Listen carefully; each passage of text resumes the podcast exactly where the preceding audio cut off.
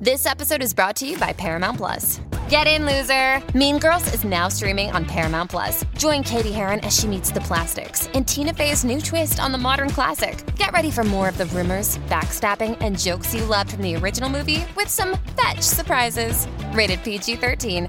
Wear pink and head to ParamountPlus.com to try it free. TBS ポッドキャスト ト TBS ラジオ生活は踊る私ジェーンスーと TBS アナウンサー小笠原渉でお送りしています。ここからは生活の知恵を授かるコーナースーさんこれいいよ。今日のゲストは番組初登場となります。フリーアナウンサーナレーターの佐野郁美さんです。こんにちは。よろしくお願いします。はじめまして。はじめまして。よろしくお願いします。はい。佐野さんのプロフィールですが佐野さんはですねキャリアのスタートは山形のさくらんぼテレビのアナウンサーそしてその後フジテレビでディレクター内勤の記者を務めその後は上海に語学留学をし現在日本語中国語英語のトリリンガルというですね司会やナレーターとして活動中。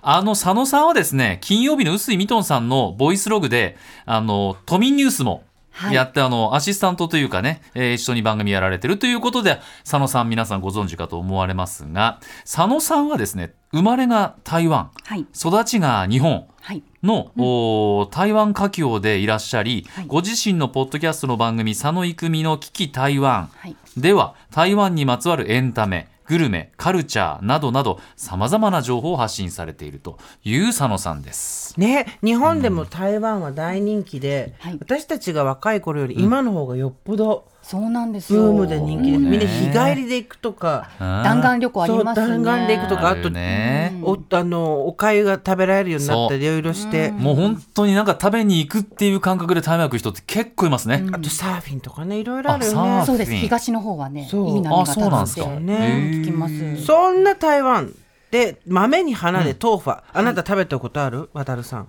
私ですね、タピオカのことをトーファって言うんじゃないかと思ってた。のタピオカはタピオカです全か然違いますよ。全え、タピオカ以外にそんな流行ってるものあるん杏仁ですか？豆腐の方がまだちょっと近いかなぐらいだけど杏仁もっと柔らかいですもんね。杏仁豆腐はまたちょっと原料がねそうですもんね。違うんですけども。あ、そうですか、トー。ファあートーファは、はい。あの中国語でトーファって言うんですけども、えあの台湾で長く愛されているもう伝統的なスイーツなんですね。ええ、もう日本ではブームは来てるんですか、これ？若い子は結構食べてんじゃないかなもう。じわじわとあのコアなファンもいらっしゃってじわじわと人気が出ています。ははい、い、えー。原料は豆乳、豆乳。で、えー豆乳ににがりを加えてうん固めると、私たちが食べる豆腐じゃん、そうです。はい。はいはい。これは何で固めてるんですか？あのですね伝統的な作り方ですと、はい。あの豆乳に食用の石膏うん。とさつまいも粉。絶妙こう、うん。食の石膏ってなんですか？食用の石膏があるんです。固めるおそらく成分うんがあるものなんですけども、ええええ。でそれを加えて。固めるとはあ。豆腐になります。えー。まあ、簡単に言うと豆乳のプリンみたいなはいイメージ、つるりとしたはいはいはいはい。ものなんですけども、えでこの豆腐の食べ方ってはい。いろいろありまして、え小沢さんがすごい必死にはい。イメージされて、豆乳のプリンね、まずね。はい、まずい。白いです。白いこう豆乳を固めたはあつるんとしたものなんですけども、で台湾の場合ためうん。食べ方いろいろありまして、はい。例えばあの茹でたピーナッツとシロップのみをかけたシンプルなものはから、はい。あとトッピングがねええ。たくさんあるんですよ。あのタロイモとさつまいも、あとはあ。豆類を入れたり、ええ。小豆とか緑とあ。はあはあはあ。おなじみのタピオカも入れたりします。すあとフルーツ。今だとマンゴーとかスイカとか、うん。そしてあの芋圓っていう、はい。芋に公園の円と書くはい。芋のお団子があるんです。もちもちっとしたこれがねすごく美味しくへてえ。これもトッピングにあの入れたりします。そう。だからシンプルなものから、はい。あと好きな具材をいろいろ入れて楽しめる、もう本当にこうバラエティ豊かなスイーツなんですよ。うん。か、そうなんですか。う。ん、ええ、見たことあんのかな？あると思うよ。そうですか、ん。えーまあ、このトーファと言われるものはですね健康食としても非常に人気だということで当番組でもおなじみ漢方茶専門店漢方スタンドの店主山崎さ薫さんに。ああ山崎さんね。漢方的な解説をしていただいたので紹介します、えーこれがですね、えートーファーの原料。豆乳は漢方的にはまず一つ。お肌や鼻喉といった呼吸器系に潤いを与える。2つ目体の水の巡りを整える。3つ目大腸を潤すので、えー便通の改善にもいいということです。このトーファ豆乳栄養素としてタンパク質これは血流改善やコレステロールの低下イソフラボンはホルモンバランスを整えるあるいはアンチエイジングにこうしたメリットが美味しいスイーツで取られるということなんですね。これ東京を中心にも専門店あるいは台湾料理店などで食べられるところが増えているということですので今日は佐野さんに一押しのトーファ専門店の情報を教えてもらうということですね。では一つ目お願いします。トッピングは小豆とタロイモ芋圓がおすすめ。 MeetFresh 鮮芋仙。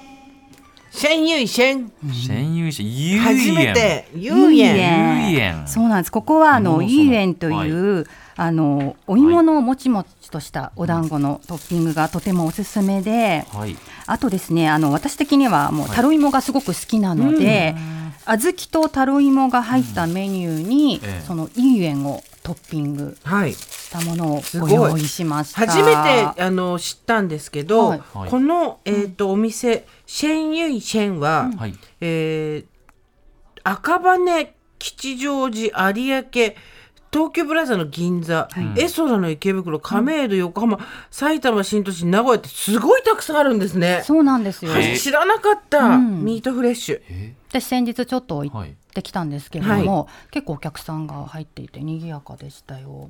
どうでしょう。今日はねあのあったかいあ温かいのをご用意しました。ねそう豆腐はあの温かいのと冷たさいいいの両ろいろなもの方あるんですが入ってるんです。豆腐ってこれ？この白いやつ。白いもの白っぽいゼリーゼリーじゃない奥に入ってるあ豆腐というかなんという確かあえーこれあと思いっきりタロイモが入ってますね。大きいタロイモ。そうですタロイモのこう食感とか。美味しいですスイーツとして食べてもすごく、うん。うん。そう日本だとねタロイモ結構珍しいかもしれないんですけども、うん。台湾はあのスイーツに使われていて、ね。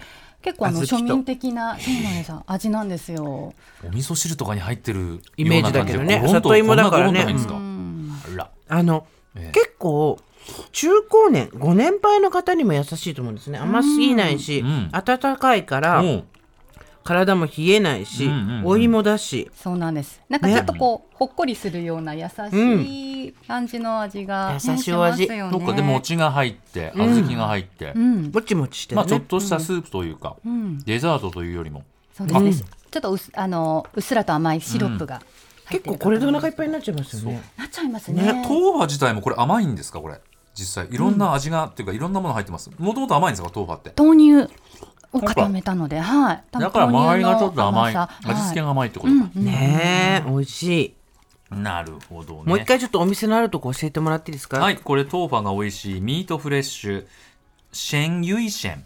鮮度に芋に仙人の仙と書いて、はい。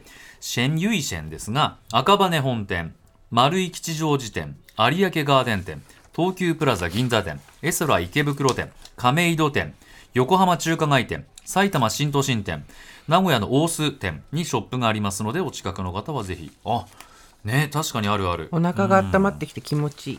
結構な量ですねね。これカップも大きくてね、えーそれでは佐野さん2つ目のお店お願いします。本場台湾で現地修行。店主のこだわりが半端ない。川崎市の名店黒猫豆腐うん、さあやってきました。豆腐はね確かねはい。えアメ横もあアメ横じゃない、あそうアメ横。アメヤ横丁にもね、はいはい。お店がいくつかあったと思うんだけど、ええ。これはすごい本格的、豆が何種類も入ってきくらげこれ。今日あのご用意したのは、おすすめのこの黒猫豆腐はい。のはい。看板メニューなんですけども、トッピングにはい。小豆、はい。緑豆緑の豆はあ葉と麦白きくらげ戦争ゼリそう。ー夏目が入っているんです。夏目がこれ乾燥夏目が入ってるから、うわ大きいなこれはすごい本格的だわ、こちらは冷たいのをご用意しました、うん。どうでしょう？暑い夏にこうつるいいりとですね。こちらも。これはそうね、トーファーが下に入っててそれをこう器で合体させるね、はあはあはあ上にトえッピングが乗ってるんですね、であのきくらげとかはい。あの戦争ゼリーとか、うん。私たちねあんまりこう古いあのスイーツとしては馴染みのないものも入ってるけれども、食べると優しい甘さで。あんまりえデザートですか？ジャンルは。デザートです。デザートなんですか？はい、はあ。えーでも結構ねボリュームがあって、はい。お腹いっぱいに、日本のあスイーツとか海外よあのうん。欧米のスイーツに比べて全然甘くないです。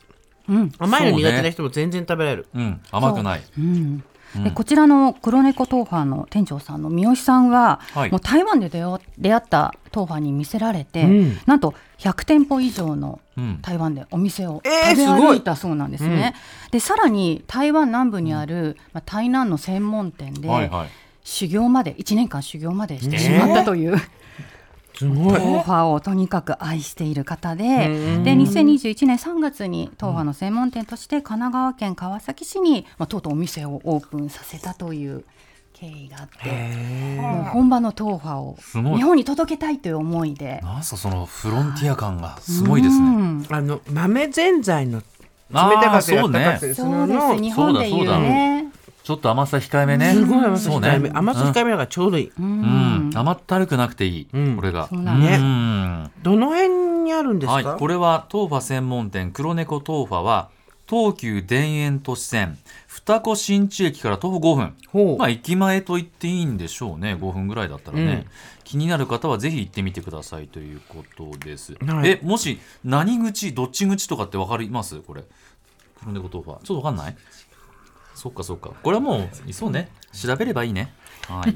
あの黒い猫のこうイメージのイラストがあはい。そうですか。販売になってます、へー。黒猫豆腐まだまだあのい行けるとこが少ないっていう場合には、うん。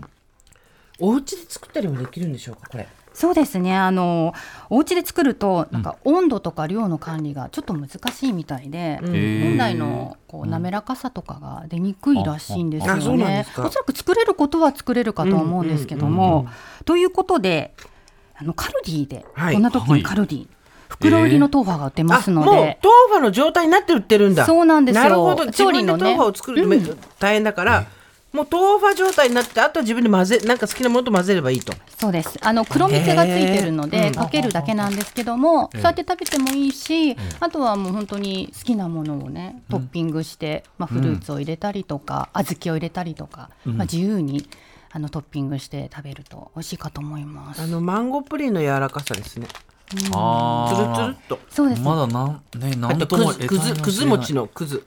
あや柔らかいくずが。滑らかさが美味しさのポイントらしいです。なん。かすごい滑らか。ななんていうの？こう半熟の卵の白身みたいな。そうそうそう。すごくそんな感じ。それがねぴったり。これがぴったり？温泉卵の白身だね、うんでそれが、あのお店によってちょっとずつ違うのもまたいいですね、そうなんですよ。お店によって、まあ、作り方とかん。違うし、うんトッピングも違うので楽しめるかと思います。えーこれがカルディの、えーと189円ということです、では佐野さんからのお知らせもあります。お願いします。はい、あの台湾をテーマにしたポはいッドキャスト番組、佐野郁美の聞き台湾を配信しています。はい。えー聞きたい台湾にかけて聞き台湾なんですけども、なるほど。喜ぶという字を重ね合わせて聞きです。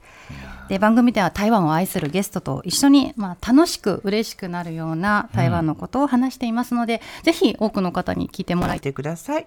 というわけでここまでフリーアナウンサーの佐野郁美さんをお招きして豆腐を教えていただきました。佐野さんありがとうございました。ありがとうございました。がとうございました。来週21日月曜日の生活は踊るはいよいよ開催。生活は踊るプレゼンツ O 弁当フェスティバール。料理研究家の浜内千奈美さんが登場。どんな弁当情報になるのかお楽しみに